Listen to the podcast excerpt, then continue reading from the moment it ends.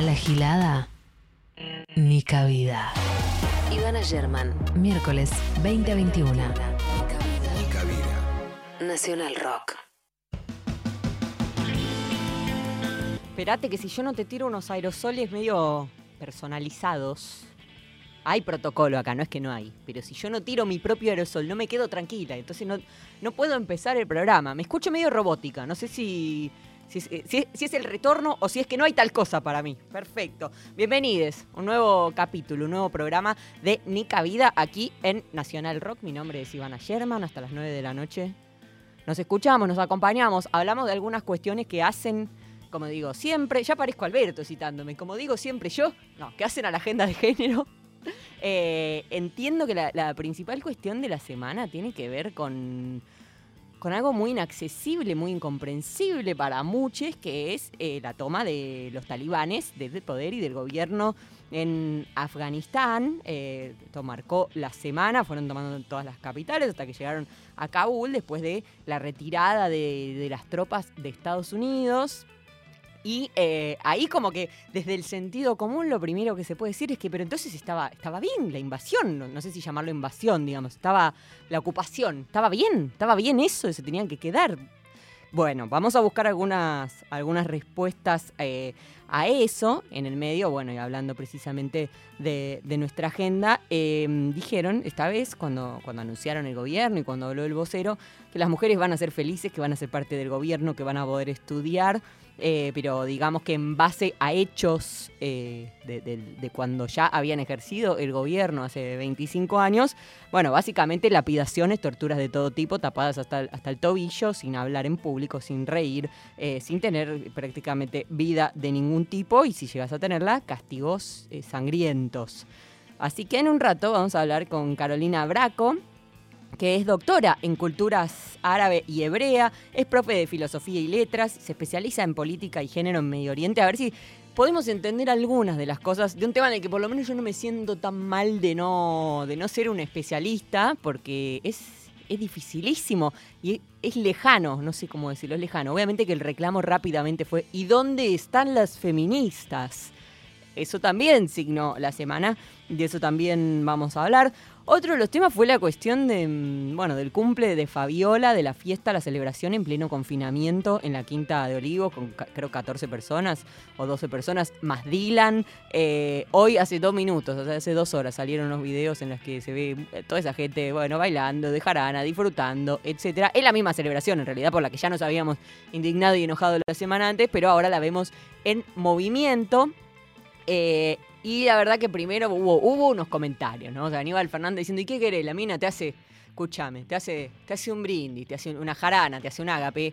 ¿Qué vas a hacer? Como la edad de piedra, cagar la palo. ¿Qué vas a hacer? Bueno. eh, y después también estuvo esa, esa, esa disculpa tan, tan rara, ¿no? De Alberto, de eh, Fabiola organizó un brindis y yo asistí. Pasé un rato, pido disculpas. Bueno, finalmente, eh, a los gritos. No, soy el único responsable de lo que pasó en Olivos. Eh, ahora aparecen los videos, la verdad la decepción es enorme porque confiábamos en, en- los cuidados, ¿no? Cada uno los ejercía. Es rarísimo de todas formas eso de, y vos estabas de joda y yo no podía hacer mi cena o yo no podía, o sea, no, no es que no podía porque, porque Alberto no estaba de joda, era porque era peligroso y querías que, que no, no esté en riesgo la gente que vos querés o tu comunidad, la gente que te rodea, tu ciudad y no esparcir una enfermedad que para muchas personas es mortal, no porque Alberto esté guardado, pero igual, qué vergüenza hermane, sería la conclusión. Eh, hubo, hay un informe que encontré, lo vi medio cruzado también, que habla de- del índice de participación política de mujeres eh, que presentaron el Ministerio de Géneros y del Interior en conjunto con ONU Mujeres que reveló que en los últimos cinco años, o sea, desde 2016, mejoraron los grados de participación de las mujeres en política. Es una tabla que tiene 100 puntos y estábamos con 47.7 puntos, subimos a 55,6. Igual es lejos, digamos, esto no es un porcentaje, no es que es del 100% de la gente que participa en política, el 55 son mujeres, sino que de esa tabla de 100, que sería el máximo, el ideal de participación de mujeres y entiendo disidencias en eh, política, estamos por la mitad de tabla, estamos cuartos en la región. Viene medio flojeli la cosa, fundamentalmente en el Poder Judicial y Electoral. y en partidos políticos y eh, lo sabemos también en el gabinete de ministros apenas el 14% eh, son mujeres, entonces está, está eso dando vueltas, hemos tratado el tema en algunos programas de Nica Vida, seguimos dándole vueltas a la cuestión, nada, una, una cuestión como para atender y prestarle algún tipo de atención. Y eh, lo último que hay para comentar de estas horas, creo, eh, tiene que ver con que la justicia brasilera fijó fecha para el 30 de noviembre para el inicio del juicio oral contra Juan D'Artés en la causa por abuso y violación que eh, inició Telma Fardín, ya sabemos hace, hace, cuánto, hace dos años, tres, no sé cuánto tiempo lleva, la denuncia. Fue hace creo que fue en 2018. Eh, Telma habló en la tele, eh, habló un poco del vínculo que tenían profesional, hace tres años fue, me confirma, por cucaracha, me confirma Lali, eh, que el vínculo profesional era de hola y chau. Ella dice, para mí cualquiera, además, cuando sos chico, cuando tenés 15, 16 años, cualquiera de más de 30 años, listo, es un adulto, no importa si tiene 30 o 60. Entonces para mí era algo lejano, un adulto, y, y, y ya, y era saludarnos solamente. Eh, dijo que no piensa en cómo se resuelva el juicio en cuanto a si va a haber una pena de cárcel o lo que fuera, sino en poder pasar esta página, que también, no sé si se acuerdan cuando hablamos con Belén López Peiró, la autora de Por qué volvías cada verano, eh, también, ¿no? Como que hay una cosa que en un momento ya, le, no digo que esto sea lo que le pasa a Telma, ¿eh? pero que el, el, proceso judicial se empieza a hacer tan largo y tortuoso que en algún momento necesitas como que tenga una conclusión mucho más que decir la conclusión es tal pena que yo considero que es la que sería justa por, por, lo que me hicieron o lo que fuera. Bueno, ella también manifiesta querer pasar de página. Eh, y lo que sí pidió es declarar primero ella, no cruzarse, y, y que va a declarar primero ella antes antes que él.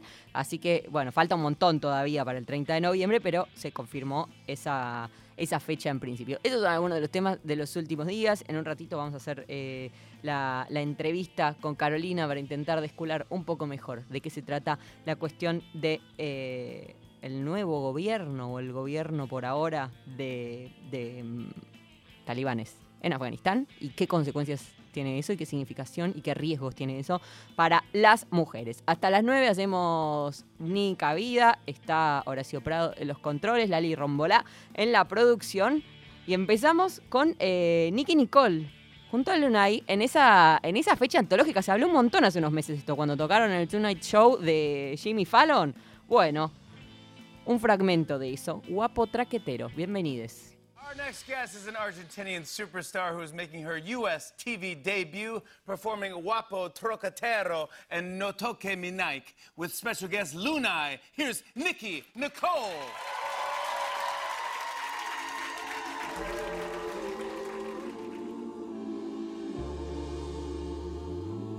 Guapo traquetero, siempre quiere verme eh, y dice que es un santo, pero es un delincuente. Y que hay que delinquir para poder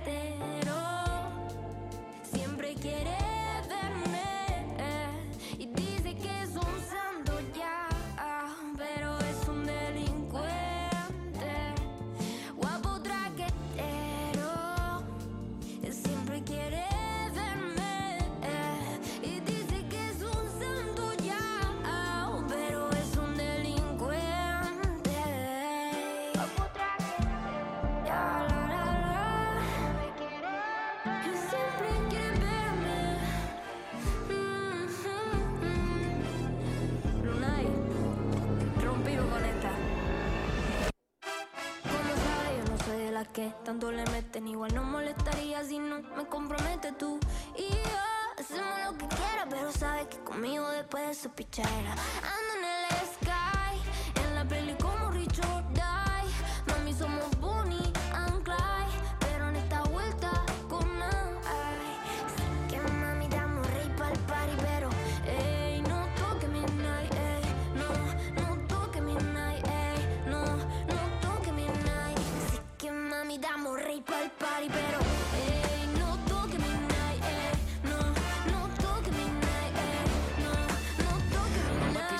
Cabrón, tú no ves cómo brilla.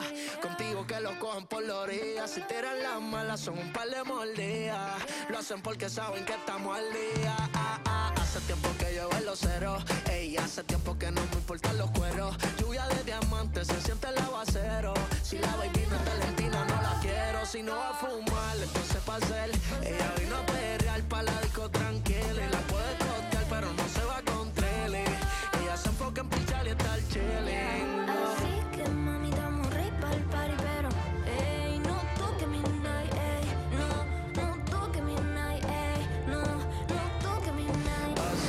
mami, estamos ready para el party, pero ey, no toques mi Nike, no, no toques mi Nike, no, no toques mi Nike. Yo no soy lo que busca.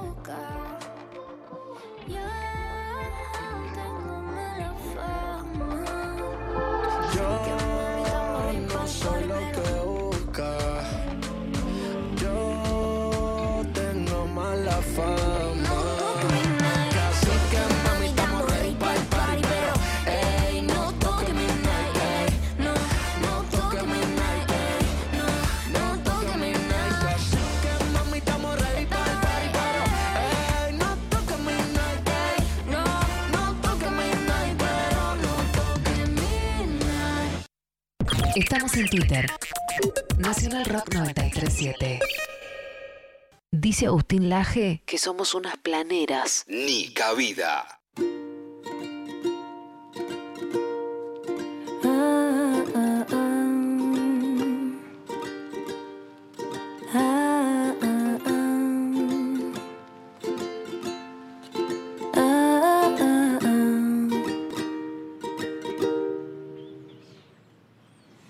Ya pasaron tres años y cien días, pero parecen más. De aquella noche en tu terraza de Villa con olor a viento y paz. Callecitas empedradas, lagrimitas en la cara, y el cielo de televisor. Todo el barrio en silencio, la pucha que privilegió. Que no se termine, por favor. Un almohadón y dos frazadas se transformaron en la cama mientras la luna nos miraba, pero nada nos importaba. Escuchamos a Connie Isla con colchón. Habla de una terraza en Villurquiza, no es la mía. Ya quisiera tener terraza, mucho para limpiar igual. Más vale tener una habitación más que tanto aire libre, ¿no? Bueno, alguien le pegó el encierro un año y medio. Bien, eh, adelantábamos hace un ratito que vamos a hablar sobre la situación en Afganistán con un corte, por supuesto, de, género, de lo que sucede para con las mujeres y los riesgos que corren a partir de la instauración de un gobierno talibán. Estamos comunicados con Carolina Braco, ella es politóloga, es doctora en culturas árabe y hebrea y profesora en filosofía y letras de la UBA, escribe sobre política, género y cine en Medio Oriente. Hola Carolina, ¿cómo estás? ¿Me escuchás? Hola, ¿qué tal? ¿Cómo estás? Buenas tardes. Mi nombre es Ivana, gracias por, por este ratito con, con nosotros. A ver si, bueno, es, lo, decía un poco hace un rato, eh, es un tema medio inabarcable porque es una cultura muy distante a la nuestra. Entonces a veces no, es, como difícil incluso tener una opinión, como que en todo hay que tener una opinión muy rápida, ¿no? Muy formada ante cada cosa. Eh, y, y no siempre es fácil, por eso queremos hablar con vos. Está muy bien, está muy bien. Sí, aparentemente en la época que vivimos eh, estamos habilitados para opinar sobre todo. Rap y terminante, además, rápido, sin matices, sin matices. Tomar Eh, posición, claro. Sí. Eh, la- lo primero que quiero preguntarte no es una cuestión específicamente de género, pero es como que de- durante los últimos 20 años se le cuestionó a Estados Unidos la, la ocupación en Afganistán y terminó y una semana después había un gobierno talibán. Entonces, eh, ¿qué- eso, uno, uno diría, entonces tenían que estar las tropas ahí. ¿Es buena noticia que las hayan sacado? ¿Es mala noticia? ¿Es bueno para la, la- la soberanía afgana? ¿Qué- ¿Cómo funciona eso? Bueno, son como muchas preguntas en, en una. Sí. Eh, primero decir que, eh, bueno, no es que eh, los, los talibán eh, resurgieron de la nada, seguían presentes. Eh, la realidad es que en estos 20 años de, ocupación extranjera, que nunca es buena para ningún país, en ningún contexto, y mucho menos para, las mujeres y para las diversidades, em, la verdad es que estos 20 años no le dejaron eh, nada a la, a la población afgana, ni tampoco a la población de Estados Unidos, que financió eh, con sus impuestos esa, esa ocupación eh, militar. Una ocupación y una invasión que además eh, ya pocos se acuerdan, pero que fue justificada justamente con eh, la intención de liberar a las mujeres, de llevar, construir una sociedad más igualitaria, llevar la democracia, bueno, y este discurso al que nos tiene acostumbrados Estados Unidos, que, pretende ser como, bueno, el, agente democratizador del mundo. Eh, y la verdad es que si bien antes de la invasión estadounidense había un gobierno talibán y ahora se vuelve a instalar un gobierno talibán, eh, tampoco es que en estos 20 años eh, de ocupación la situación de, las mujeres mejoró radicalmente. Con lo cual eh, ya hablamos, bueno, en realidad de 40 años, si nos vamos un poco más atrás, de eh, degradación de eh, la, la sociedad afgana, que en general cuando hablamos de, y discúlpame si me extiendo, cortame cuando... No, por cuando quiera. extendete porque posta es, es complejísimo esto. Yo estoy tratando, estoy como el meme ese de los que le pasan los cálculos por adelante, haciendo como las cuentas e intentando comprender. voy hilando. No, porque me, parece también como interesante poner también como un poco en contexto, porque cuando hablamos de Afganistán, cuando hablamos de, de sociedades musulmanas, sobre todo, parece ser que, eh, pareciera ser que, bueno, que la responsabilidad, digamos, o que el estatus de las mujeres depende eh, pura y exclusivamente de la cultura y la religión, y nunca se presta atención a otro tipo de factores. Estamos hablando de una sociedad que se encuentra en un conflicto armado desde 1978-79, donde eh, verdaderamente el tejido social se ha quebrado, la economía está quebrada, los lazos familiares se han rotos, eh, con lo cual todo este contexto es un, un caldo de cultivo justamente para que eh, los derechos de las mujeres se pierdan. Y lo que hizo el gobierno talibán primero en los años 90 y, y ahora se presume que, que hará lo mismo, es simplemente empeorar una situación que ya es mala. Claro. Eh, entonces, bueno, se ve como, como se ha construido eh, primero al Islam y después eh, a los talibán como el enemigo de Occidente. Pareciera ser que son, bueno, los, los enemigos de las mujeres, cuando en realidad eh, hay, hay muchos otros factores para, para tener en cuenta y no por ello, lejos de mí, querer como hablar bien de, los talibán, pero simplemente creo que hay que poner todos los elementos en cuestión justamente para no estigmatizar solamente a una parte cuando todas las partes están involucradas en, bueno, en de hechos de violencia de género y violencia sexual también que han ocurrido en estos, en estos últimos años en Afganistán.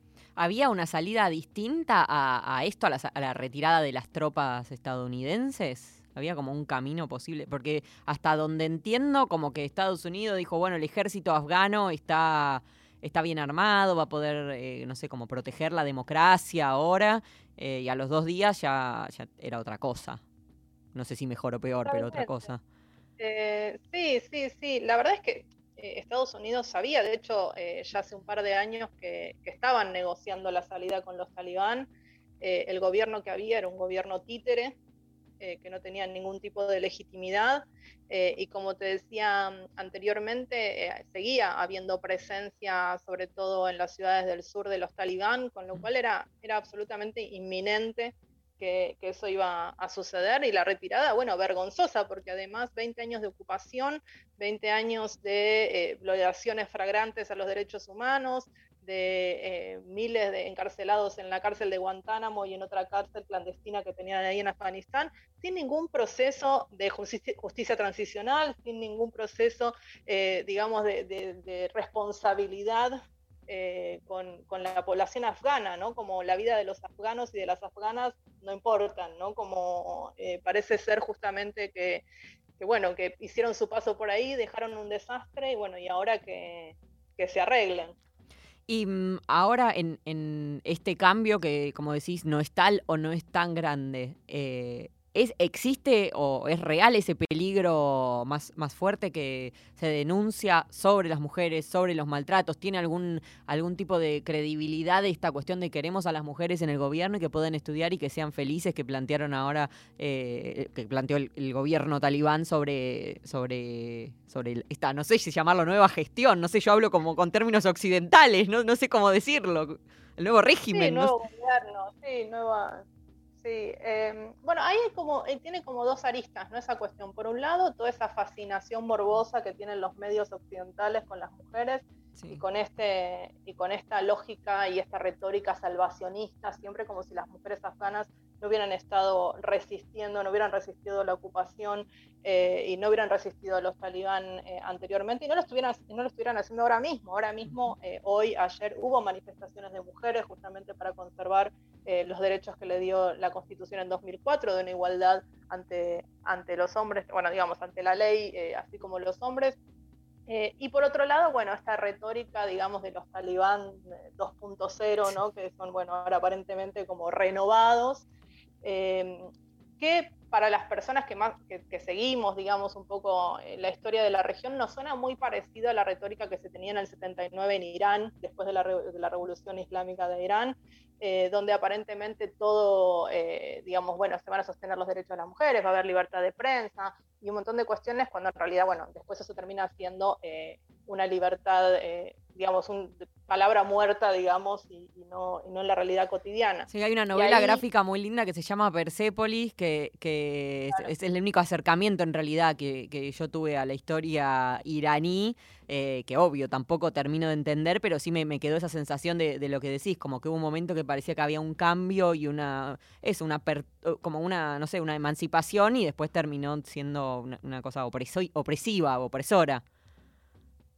Sí, sí, sí, pero bueno, eh, como mm, hay como un apresuramiento, digamos, a, una cuestión otra vez, ¿no? Salvacionista, eh, que, salimos todas ahí como, como a firmar comunicados y cartas y a compartir imágenes y, demás, como si, bueno, las mujeres afganas no tuvieran voz, no tuvieran agencia, no tuvieran movimientos feministas, eh, no tuvieran organizaciones de mujeres. Y me parece que hay que poner el eje ahí y hay que escucharlas y no seguir invisibilizándolas porque si no eh, estamos cometiendo, digamos, el mismo, el mismo error, eh, incluso con las mejores intenciones que, que, nos llevan a pensar de que, bueno, de como vos decías eh, al principio, de que, bueno, es necesaria una, invasión. En ningún país es necesaria una invasión, en, ninguna, ningún país es necesaria una ocupación extranjera, pero así como eh, no pusimos el grito en el cielo cuando fue el golpe en Bolivia por las mujeres bolivianas, ¿por qué salimos a defender a las mujeres afganas como si ellas no fueran posibles, o sea, no tuvieran la posibilidad de defenderse a sí mismas?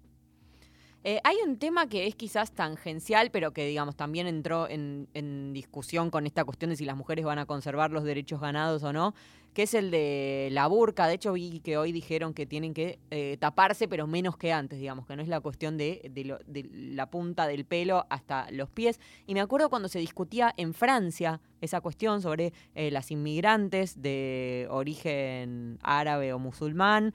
Eh, y cómo, o sea, por un lado, digamos, si, si analizás la historia infinita del patriarcado, puedes decir, che, esto es una opresión porque los hombres no tienen que estar tapados. Hoy vi una foto muy significativa de un padre con el nene disfrutando en el mar y la, madre parada, toda tapada hasta los pies, em, que, que, es bastante violenta, digamos. Eso a nivel eh, eh, em, opresión histórica, pero digamos, en términos concretos, si una mujer practica determinada creencia o religión y considera que tiene que eh, vestir de determinada forma, puede un gobierno eh, francés en ese caso decirle, chino, burka no puedes usar. como que ese debate yo lo tengo pendiente hace un montón de tiempo, no le encontré solución en mi cabeza tampoco. Em, bueno, es como para una reflexión un poco más larga, pero, pero tratando de, simplificar varias cosas, ¿no? Bueno, una, eh, siempre está la discusión sobre el, cuerpo de las mujeres, ¿no? Eh, en nuestras sociedades también hablamos de cuerpos hegemónicos, no por establecer una, una comparación, digamos, arbitraria, pero digo, me parece que como de alguna manera también eh, la opresión de las mujeres musulmanas con el velo, con el burka y demás, eh, ha sido utilizada también históricamente para construir la libertad imaginaria de la mujer occidental. Sí, que, Eh, tiene que, igual está lado- obligada a una camilla de tortura, por ejemplo, con, con cera, por decir un caso. o sea, Claro, yo en eso pienso hace mucho. Es como, bueno, pero ellas la- la- las obligarán desde los 12 años a tirarse en una camilla que les tiren cera caliente en el, en el cuerpo. Y, mientras les dicen, "Ento- si no haces esto, nadie te va a querer, como nos ha pasado a todas. Eh, pero, pero bueno, todas también uno tiene un cerebro occidental. Mujeres eh, visten o no visten, Sí. eh, y los hombres también, eh, vestimentas que tienen que ver con las convenciones sociales de, de ese lugar. Las mujeres musulmanas, las mujeres afganas en estos 20 años no abandonaron el uso del velo y no estaban obligadas a Claro. usarlo. El burka es una vestimenta tradicional de las provincias del sur de Afganistán, que cuando los, cuando los talibanes estuvieron en el poder en los años 90, la eh, hicieron obligatoria para, para todas las mujeres. Pero muchas mujeres en estos 20 años lo siguieron usando, porque es un símbolo identitario también. Con esto no estoy justificando su uso ni no, pero me parece otra vez que nosotras eh, no tenemos que decidir eh, cómo tiene que ser libre una mujer afgana o una mujer francesa, o, o sea, me parece que eso es una decisión que tiene que estar eh, en manos de ellas y claramente no lo va a estar en tanto y en cuanto haya una potencia extranjera que esté ocupando su territorio. Por supuesto que eh, ningún gobierno opresivo de derecha reaccionario como, como es el de los talibán eh, es deseable en ninguna sociedad. Pero vivimos en un contexto en el cual estos movimientos reaccionarios que ponen en el centro de su discurso la sexualidad y los derechos de las mujeres, eh, los confrontamos constantemente también en nuestra sociedad, porque tenemos eh, como el, enfrentamiento en todos lados de dos corrientes, movimientos progresistas como el feminismo, que eh, ponen en el centro del debate el, el, género y la sexualidad, y movimientos reaccionarios que también ponen en el centro del debate el género y la sexualidad, y si no, miremos bueno, un poco a nuestro alrededor, no sé, los debates que tuvimos eh, por la legalización del aborto y los discursos que, nos parecen como que, estaban completamente erradicados quizás para la, las que nos movemos como en ciertos eh, ámbitos, digamos, de activismo feminista y que sin embargo están profundamente arraigados también en nuestras sociedades. No tenemos que ir a Afganistán para escuchar esos, esos discursos reaccionarios. Y en, en, todo, en todo este nuevo orden geopolítico o en esta reorganización, ¿la ONU qué pito toca? ¿Qué, qué rol juega? Eh, bueno, la ONU, eh, la ONU siempre está eh, profundamente preocupada o consternada, ¿no? Como eh, la ONU le ha dado la espalda eh, a las, a, las, mujeres afganas y al pueblo afgano en los últimos 20 años.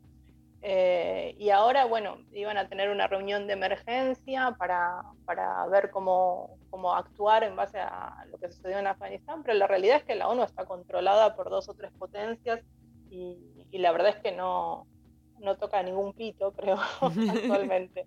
¿Y, y en eh, la región qué se puede esperar eh, también con este cambio?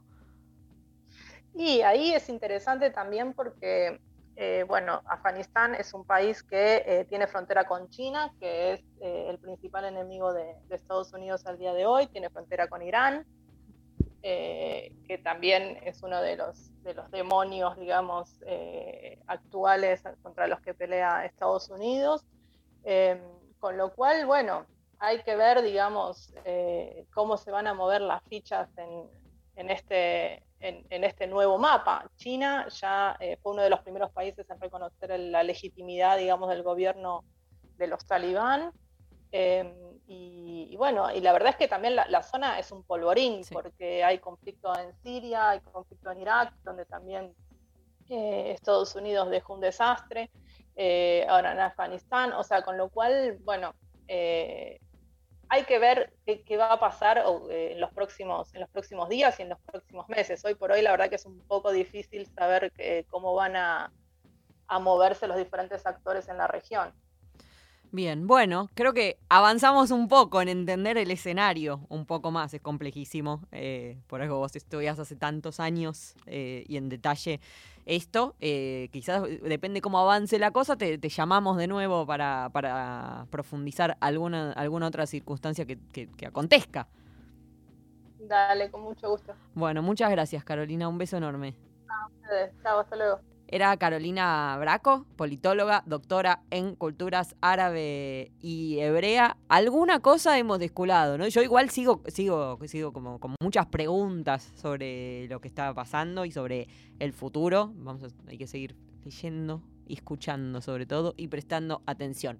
Eh, 8 y 34 de la noche vamos con Barbarita Palacios junto a Lula Bertoldi, El viento que va.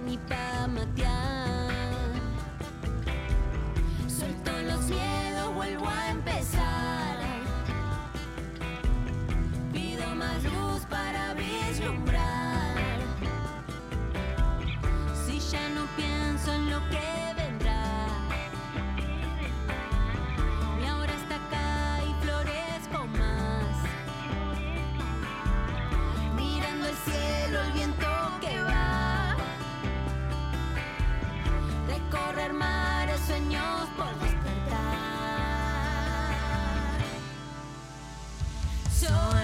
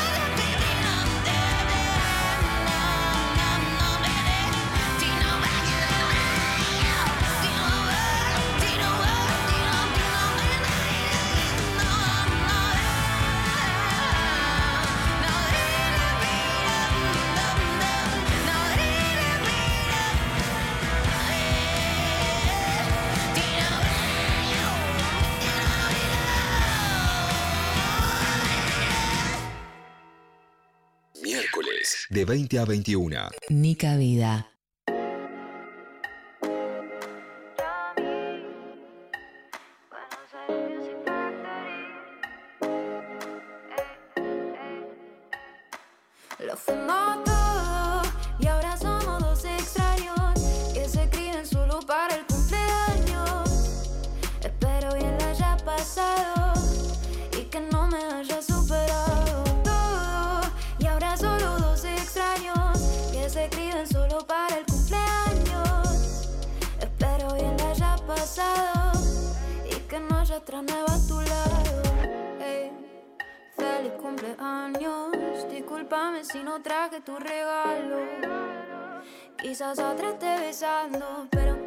Negarlo, aún estás pensando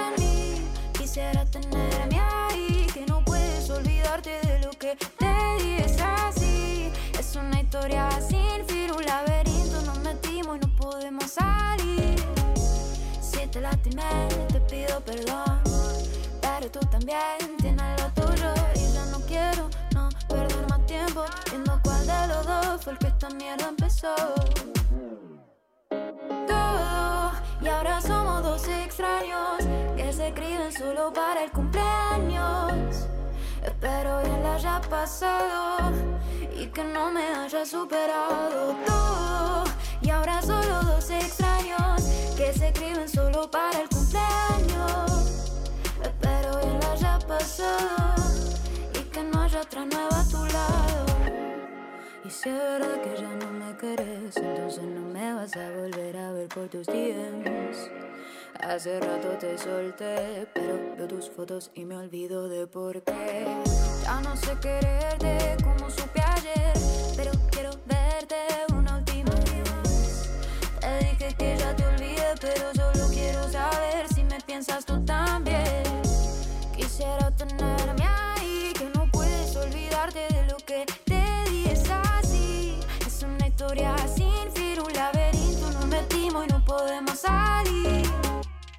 Escuchamos a Yami extraños FC, feliz cumpleaños. Es tu cumpleaños y no te traje un regalo, lo puede decir una trapera, lo puede decir Franchella, ¿no? Como que, como que puede ser cualquiera, cualquiera de las dos cosas. Eh, bueno, nos queda un ratito todavía de Nica Vida. Como todas las semanas estamos comunicadas con una de nuestras compañeras del área de géneros de Radio Nacional, en este caso con Angie Ciorciari. Eh, hoy para hablar, sí, de una producción específica del eh, área de géneros en torno a la inclusión laboral trans. Se aprobó la ley de cupo trans hace un mes y dos, dos meses ya debe hacer. Eh, y, pasado mañana es el día del activismo por la diversidad sexual, así que a cuento de eso, Angie tiene algunas cosas para contarnos. Angie, ¿cómo estás? ¿Aló? Saludar. Angie, Hola, hola. ¿cómo estás? Hola, buenas noches. ¿Cómo estás? ¿Ahí me escuchan? Sí, ¿todo bien? Todo bien, todo bien. En viaje con un poco de ruido de fondo, pero acá estamos. Bueno, fuerzas, fuerzas y acústica, todo, todo para vos, Angie. Gracias. Eh, bueno, como decías bien al principio, pre- presentándome, eh, traía para presentar, bueno, esta nueva producción que tenemos del área de géneros, que es eh, parte de la serie de podcast que ya hemos presentado en este programa. Esa es la tercera entrega eh, sobre inclusión laboral trans, contando historias de, bueno, justamente eh, inclusión laboral trans que han pasado eh, el proceso que ha llevado para, para acceder a un trabajo y demás. Eh, más allá de, como decía, la ley de cupo que hemos celebrado hace poquito tiempo, todo, bueno, lo que han pasado las compañeras y compañeros y compañeres eh, a lo largo de sus vidas en este sentido. Y este último episodio lo vamos a presentar este próximo viernes. Esto sería como un súper anticipo que estamos haciendo. en Primicia exclusiva de Nica Vida. Exclusivo, Nica Vida. en exclusiva para Nacional Rock Nica Vida. Eh, va, bueno, el viernes va a estar ya difundiéndose eh, por el Día del Activismo de la Diversidad Sexual, que se conmemora este próximo 20 de agosto, eh, que es, bueno, un día, ¿no?, en, memoria a Carlos Jauregui por cumplirse un nuevo año de su muerte. Él falleció el 20 de agosto, precisamente en 1996. y recordando a esa figura como fue Jauregui, un gran pionero en el activismo por la, por la diversidad y la lucha de los derechos de las personas LGBTI más, eh, también, ¿no? Quien fue el primer presidente de la comunidad homosexual argentina y uno de los fundadores de, eh, de, Gays por los Derechos Civiles, de la Marcha del Orgullo, de un montón de cosas que a lo largo de, distintas columnas en este programa hemos ido contando y que, bueno, él tuvo una gran influencia. Eh, y en su conmemoración, bueno, se celebra este día que se conmemora desde el año 2012 en la ciudad de Buenos Aires eh, y bueno, a cuenta de esto aprovechamos esa fecha para también visibilizar esa cuestión que tiene que ver con la inclusión laboral trans, que es uno de los tantos derechos ¿no? que se han conquistado a lo largo de la historia y que nace un poco, digamos, toda la lucha de la lucha que gestó él junto a otros compañeros y compañeras que en los años 90 eh, y desde un poquitito antes también luchaban por el activismo de la diversidad acá en Argentina. Y ahora como que empieza, como se diría, a ver si los pingos en la cancha, ¿no? Porque como, bueno, se, sancionó, pero ahora hay que efectivamente contratar, encontrar capacitar, contratar a esas personas trans. Yo veo que empiezan a circular en, grupos, ¿no? En distintos ámbitos, eh, convocatorias. Y me, da mucha felicidad cada vez que, los encuentro, ¿no? A veces en algunos casos, che, está abierto y no estamos, eh, no estamos encontrando a, las personas, como que ahora es, eh, es la parte como del trabajo de hormiga, ¿no? De que efectivamente se, se aplique la ley. Sí, completamente, completamente, de que las personas efectivamente puedan acceder, que puedan eh, prepararse para, para poder ocupar todos espacios eh, y también, bueno, de reconocer, ¿no? Por supuesto, esas luchas, de toda la historia que traen detrás, todas las compañeras y compañeros trans que eh, han accedido a, distintos trabajos también a lo largo de estos años y que recuperar ¿no? sus experiencias. Por eso en este caso traíamos la, la historia de Julieta Antunes Ríos, que eh, es enfermera y cuenta, bueno, toda su historia, cómo lo fue atravesando desde, digamos, y, en, todos los casos no pasa algo muy importante que es el apoyo de la familia que tienen o el apoyo de su entorno, cómo eso cambia muchísimo. Eso es lo que hace la diferencia absoluta. Mira, la semana pasada hablamos eh, con Gabriela Mancilla, la mamá de Loana, la primera niña trans en, tener su, DNI con género autopercibido en el mundo. Y como que fue, fue muy linda la nota, ¿no? Y muy emocionante, pero de verdad que, eso cambia todo, ¿viste? Cambia todo. Que, te acepten. Que te quieran igual. Completamente. Porque si ya de entrada, si ya de adolescente te tenés que ir de tu casa, ya, ya está, ya es, ya es todo, no te digo imposible, pero todo mucho más complicado. Sí, ya perdés un montón de oportunidades que tienen que ver con el acceso a, educación eh, y bueno, un montón de cosas que finalmente, bueno, se pueden materializar o no en, un trabajo, como en estos casos, eh, pero es muy interesante escuchar la historia de Julieta, ¿no? Ella eh, cuenta cosas como, bueno, ahora vamos a hablar un poquito de algunas cosas que cuenta, pero entre ellas también decía que para poder estudiar tuvo que disfrazarse de varón en, su momento para poder ser aceptada y pasar eh, en sus estudios y todo lo que eso le causó también a nivel personal, ¿no? Toda esta represión de su identidad, de quien ella realmente es, eh, fue algo, bueno, muy fuerte para que, que la marcó en su vida, así y todo ella siguió eh, y también, bueno, hablaba de esto que es muy importante destacar, que esto del cupo laboral trans, que sea un piso, ¿no? Y no un techo a la hora de hablar de inclusión laboral, es algo que destacaba Julieta y que, bueno, quería también recuperar en este espacio porque me parece que es algo, bueno, súper, por lo que también creo que se viene ahora, ¿no? Seguir eh, esta lucha, como decías, eh, lograr que bueno esos espacios puedan ser ocupados por estas compañeras y compañeros, pero también que partamos de este piso y no que sea un techo. Bien, escuchemos eh, un fragmentito del testimonio de Julieta. Cuando nosotras estamos detrás de un uniforme, de un ambo, ese uniforme nos protege de la discriminación porque quien viene no se fija en nosotras, sino viene buscando alivio a su dolencia. Esa fue la estrategia cuando te decía al principio que, que, si bien fui una privilegiada, pero no me fue nada fácil, no fue fácil porque esta represión de estos años también dejó huellas estoy feliz siendo enfermera. Si hoy me tienen, vuelvo a elegir, vuelvo a elegir eh, ser travesti, ser enfermera, ser peronista. Eh, Angie, en el resto de los episodios, ¿con quiénes más hablan?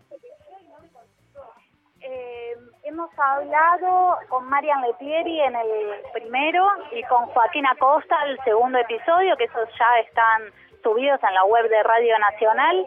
Eh, y este, bueno, sería el tercero con el que venimos a completar esta, esta entrega de estas tres historias que queríamos mostrar para contar un poco sus recorridos y recuperar sus luchas también para insertarse laboralmente. Bueno, entonces el viernes, digamos que, que se estrena completo, se sube a la web de, de Radio Nacional y se conmemora el Día del Activismo por la Diversidad Sexual. Así es, ahí lo, lo encontrarán subido completo y podrán también reescuchar las otras historias anteriores. Ok, bueno, gracias Angie por, por este ratito. Nos hablamos en unas semanas, ¿te parece? Perfecto, cuando quieran. Compañeras, muchas gracias por el espacio. Un beso enorme. Era Angie Ciorciari, compañera del área de géneros de Radio Nacional. Vamos a escuchar a Taichu, Talking Shit. Estoy en su fono porque tiene suerte. Ya no estoy con ningún gil si no se lo merece. Vomité en el baño, no es pa' que te estrese. Yo tengo todo el ice cream, también mala suerte. Tanta vuelta, mami, ¿qué le hago entonces? Mejor calle que I look better in pose, but I got my skin. A le gusta mi gris, y que no me da fear. El Spanglish, my, a mí me queda lit. Si quiero, yo sigo talking shit, da tu mami. Ya no le quedan skills, esa puta quiere lick, la bebecita bebelín. Le gusta la pura, ya no tiene cura. Que se saque la ropa y me escupa. Bruta, lo que hace no me gusta. Se te en la cara, sos terrible, chuta. Chuta puta. Yo le cojo la cara y él se lo disfruta. Fuck them, I got enough. A mí me quiere y su chica se enojó. Tengo money, hagámosla. Tengo mi culo valorado en un melón. Wanna fuck them, I got enough. A mí me quiere y su chica se enojó. Tengo money, hagámosla. Tengo mi culo valorado en un melón. Pa, pa serte sincera, ya no siento pena. No dejes que muera, no soy tu nena. Tengo mis bitches afuera, yo le pago la cena. Tu calor ya me quema, ya no quiero problemas. Resolvete esos temas que nos vemos afuera. Mm.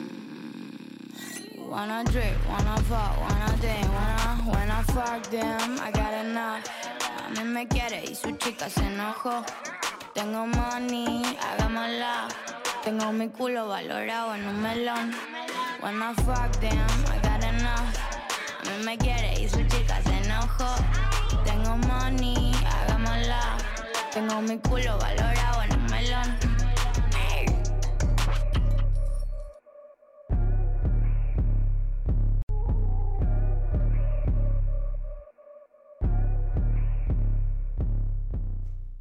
Ni cabida. Ni cabida.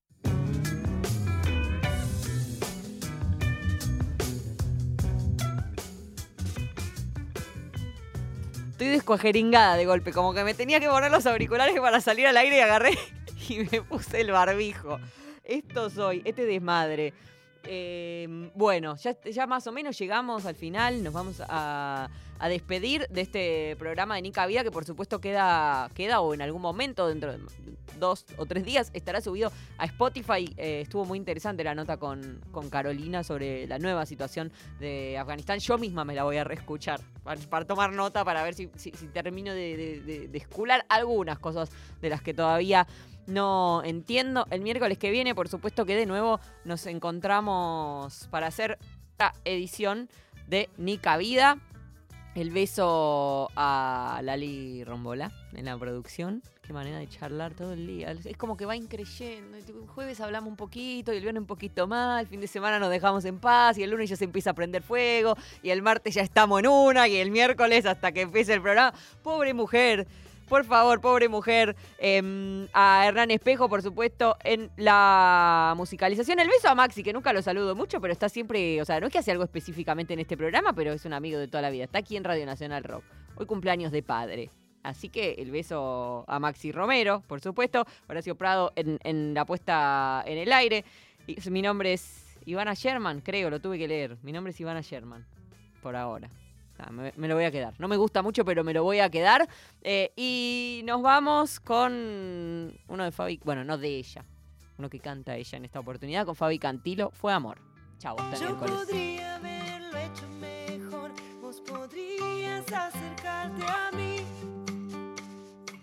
Yo intuía que esto, mi amor, se rompía y estoy siendo así. La verdad es que tan extraño, tan extraño.